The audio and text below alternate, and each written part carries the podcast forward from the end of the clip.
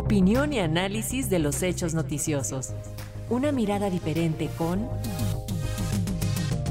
Irene Levy.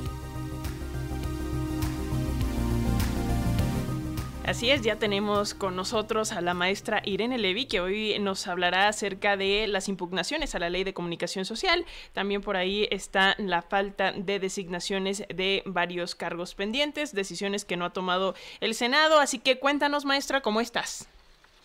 Buenos días, Alexia, Paco. Pues sí, ya es viernes y con cafecito les cuento de este tema. Ya habíamos hablado aquí en este espacio sobre eh, las reformas a la Ley General de Comunicación Social. Esta ley que lo que hace es regular cómo se gasta el dinero en comunicación social por parte del Estado mexicano, no nada más eh, la federación, sino también los estados y los municipios, da líneas generales y bueno, desde luego también prohibiciones, ¿no? Para que este dinero pues se utilice, eh, no se utilice eh, para promoción personal o para promoción política, etcétera, una serie de lineamientos que además ordena la Constitución. Uno de los eh, problemas que habíamos comentado aquí también es que se estaba, se había reformado la ley eh, para incluir dentro de su articulado una excepción a, la, a la regulación de, de la propaganda gubernamental. La propaganda gubernamental, eh, pues es esto, estas campañas que se hacen de vacunación o para promover algunas obras que se están construyendo, que ya se construyeron, eh, eh, cuestiones de educación, etcétera.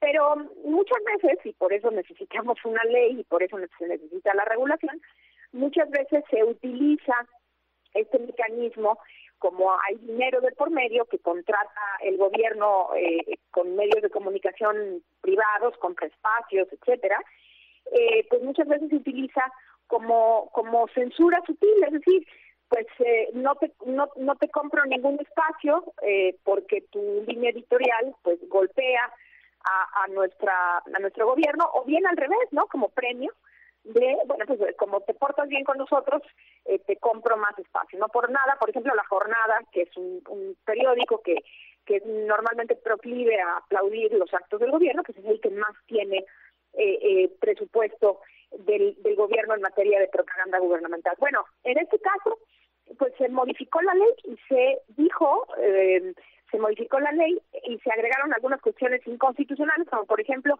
incluir que los funcionarios públicos podían eh, decir lo que quisieran en el uso de su libertad de expresión y que eso pues no se consideraría propaganda gubernamental y por lo tanto no estaría dentro de los candados establecidos. Esto se aprobó como parte del, paquete este del plan B eh, electoral y bueno, pues desafortunadamente, pues esta es una de las cuestiones que altera la equidad en la, en la contienda, porque pues no tendrá este funcionario, las, este funcionario tiene mayores accesos a eh, espacios y bueno, como tal, como funcionario público, esta idea de que actúa eh, con, libertad de expresión pues es falsa, ¿no? Eh, sabemos que estas, estos derechos fundamentales pues tienen más que ver con la ciudadanía que con los funcionarios públicos. No, no hay libertad de expresión como tal cuando hablamos de el ejercicio de la función pública.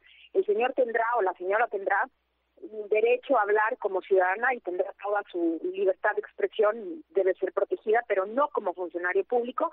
Ahí entran otras reglas. Pero lo que hace la la ley es desdibujar esta esta frontera y bueno pues permite no solamente permite sino que abre la puerta a que se utilice en los espacios de estos funcionarios públicos para lo que quieran, ¿no? Esa es una de las cuestiones que impugnó ahora tanto varios partidos políticos, pero también el INE y algunos eh, gobiernos municipales como Puebla y Chihuahua, por considerar, pues una de las cuestiones es que se aprobó al vapor esta, estas modificaciones legales y bueno, consideran que esto eh, daña eh, eh, la, la, discusión democrática y que por lo tanto debe ser anulada esta reforma, pero también cuestiones de fondo como la, la que comento. Bien, pues esto veremos qué pasa, la Corte ya lo tiene en sus manos y próximamente sabremos cuál será el desenlace.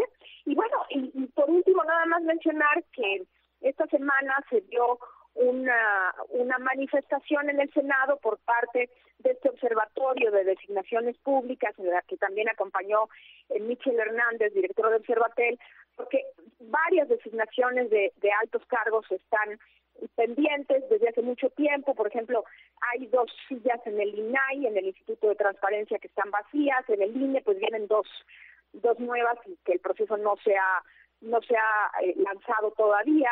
En el IFT, pues faltan tres comisionadas eh, de nombrar. Y así sucesivamente, eh, pues esta se hizo una manifestación ahí con sillas vacías y pues exigiéndole tanto al presidente de la República que haga los nombramientos como al Senado que haga su trabajo ratificando o bien exigiéndole al propio presidente de la República que nombre a estos importantes cargos. Veremos también qué pasa con este este asunto. Ya la COFES está completa porque vino una orden de la Suprema Corte de Justicia. Es, es lamentable, digamos, que tenga que haber un juicio en la Corte para que eh, eh, conminen a, las, a, los otros poderes a hacer su trabajo en materia de designaciones. Veremos qué sucede y bueno, pues este sería mi comentario por hoy y les deseo muy bonito fin de semana. Muchas gracias, maestra Irene Levy. Estaremos pendientes para la siguiente semana el tema que nos traigas y seguimos el debate en redes sociales. Un abrazo. Otro para allá.